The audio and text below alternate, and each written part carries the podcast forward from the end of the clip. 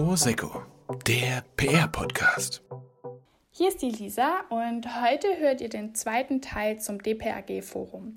Da stand ja dieses Jahr ganz unter dem Motto, wie kann Kommunikation gesellschaftlichen Zusammenhalt fördern? In der letzten Folge haben wir euch ja gefragt, ob ihr schon mal in eurem Alltag Erfahrungen mit gesellschaftlichen Spannungen gemacht habt.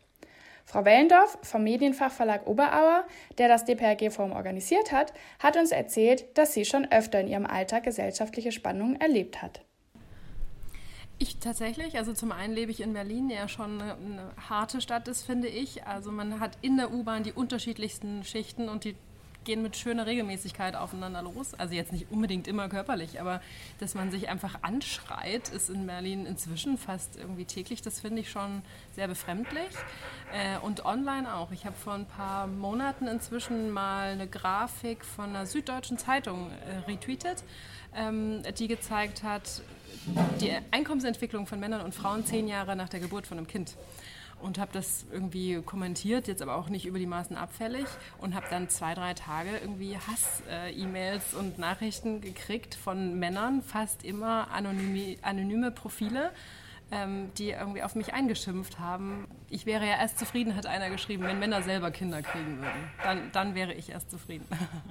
Auch Frau Schach, Leiterin der Kommunikationsabteilung der Stadt Hannover, hat uns eine spannende Antwort auf die Frage nach persönlichen Erfahrungen gegeben das ist jetzt vielleicht keine private Situation, aber man stellt schon fest, dass die Menschen ähm, immer äh, sich sehr schnell erregen über bestimmte Themen und weniger darauf achten, dass sie vielleicht beide Positionen oder verschiedene Positionen sehen.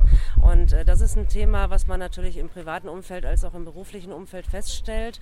Und äh, da versucht man natürlich dann auch immer viel zu erklären und äh, ähm, im Grunde ja so Kompetenzen, die man eigentlich aus dem Journalismus äh, kennt oder die man eigentlich, dass man zum Beispiel die Quellen prüft, ne? dass man guckt, wo hat man seine Informationen her. Ähm, das ist schon wichtig, dass man das im privaten als auch im beruflichen äh, eben ja erklärt und, und auch äh, ähm, erläutert, wie man dann damit umgehen kann. Und auch eine Hörerin hat von ihren Erfahrungen mit gesellschaftlichen Spannungen erzählt. Ja, zum Thema gesellschaftliche Spannung habe ich auch letztens was Krasses erlebt. Und zwar war ich auf der Bank und ähm, da wurde ich von der Dame bedient, die dunkelhäutig war. Dann kam eine alte, sehr verwirrte Dame in die Bank rein und hat sich an den Schalter gestellt. Und als sie sich so umgeschaut hat und die dunkelhäutige Mitarbeiterin gesehen hat, hat sie laut in deren Richtung gesagt, arbeiten denn jetzt auch solche Leute hier? Und das fand ich schon sehr krass, weil es war eindeutig, dass sie auf die Hautfarbe der Mitarbeiterin anspielt und sowas zeigt halt echt mega deutlich, dass in manchen Köpfen der älteren Generation immer noch alte Werte verankert sind. Und obwohl die Dame sichtlich verwirrt war, finde ich, darf sowas heutzutage einfach nicht mehr sein. Wow, also das ist wirklich eine krasse Geschichte. Wir sehen, dass es in unserer Gesellschaft viele Spannungen und Differenzen gibt. Und als PR-Podcast haben wir uns die Frage gestellt, ob man gesellschaftlichen Zusammenhalt durch Kommunikation und PR herstellen kann. Das haben wir auch Markus Heumann von News Aktuell auf dem DPRG-Forum gefragt.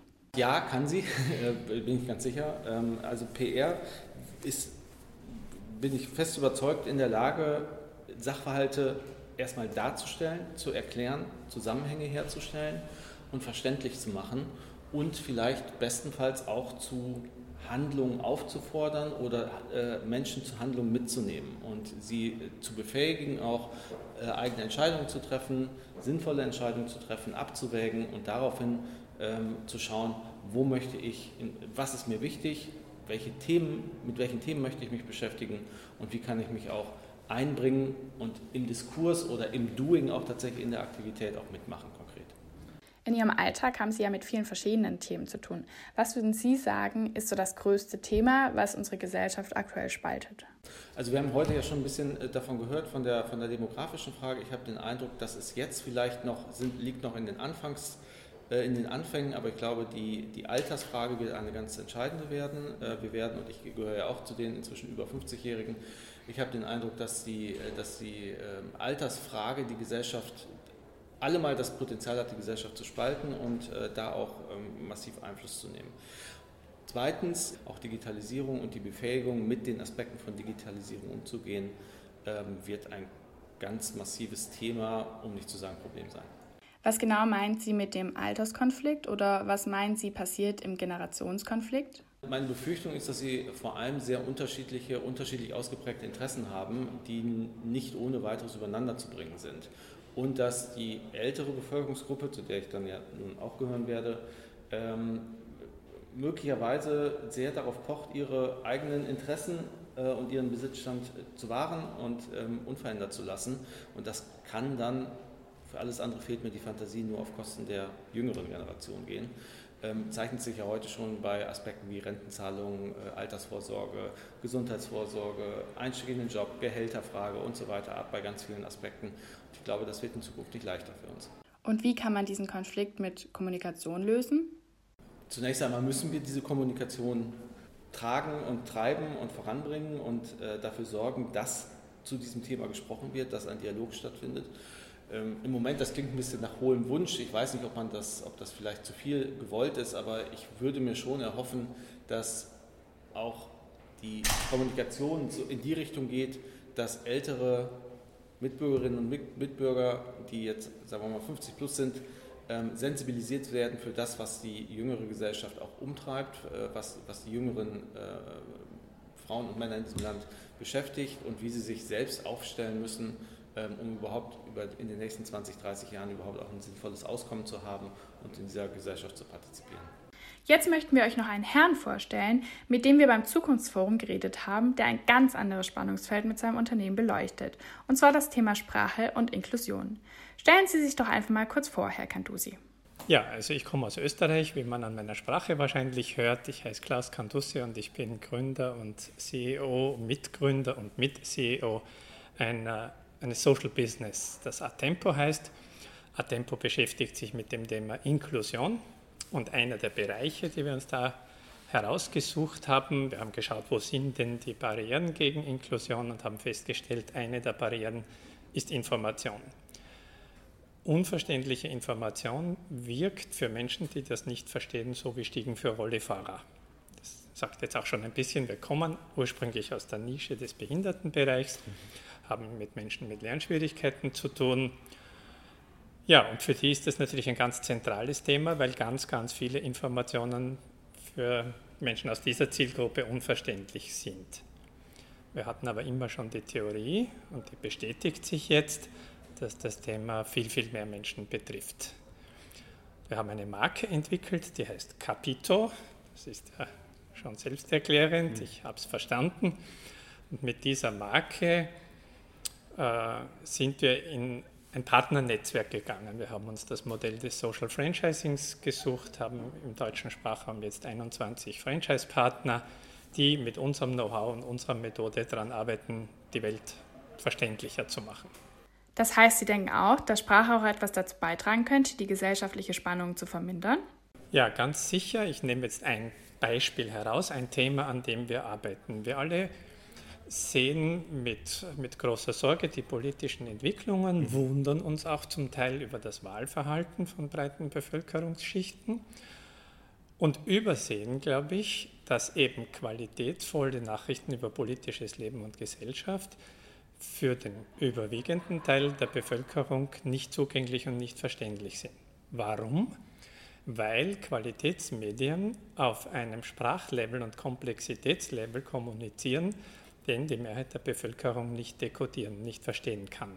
Weil denen bleiben ja dann nur mehr bestimmte Medien über. Das sind mhm. die großen Vereinfachermedien, mhm. äh, oft auch mit bestimmten politischen Tendenzen oder ihre Social-Media-Blasen. Aber sie können Informationen sozusagen in Qualitätsform nicht bekommen und auch nicht checken und irgendwann bleiben sie in ihrer Blase, in ihrer Information.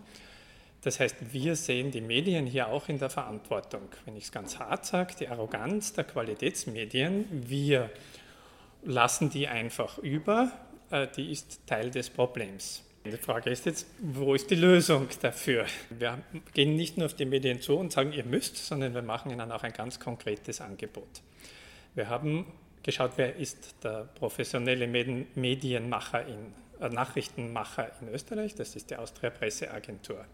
Wir haben gemeinsam mit der Austria Presseagentur ein Projekt gestartet, das heißt Top Easy News.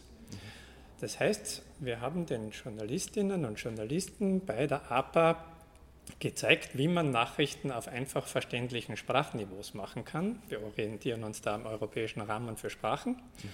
Und jetzt gibt es die Top Easy News des Tages im Original, in der Normalsprache sozusagen, und auf dem A2 und B1 Level.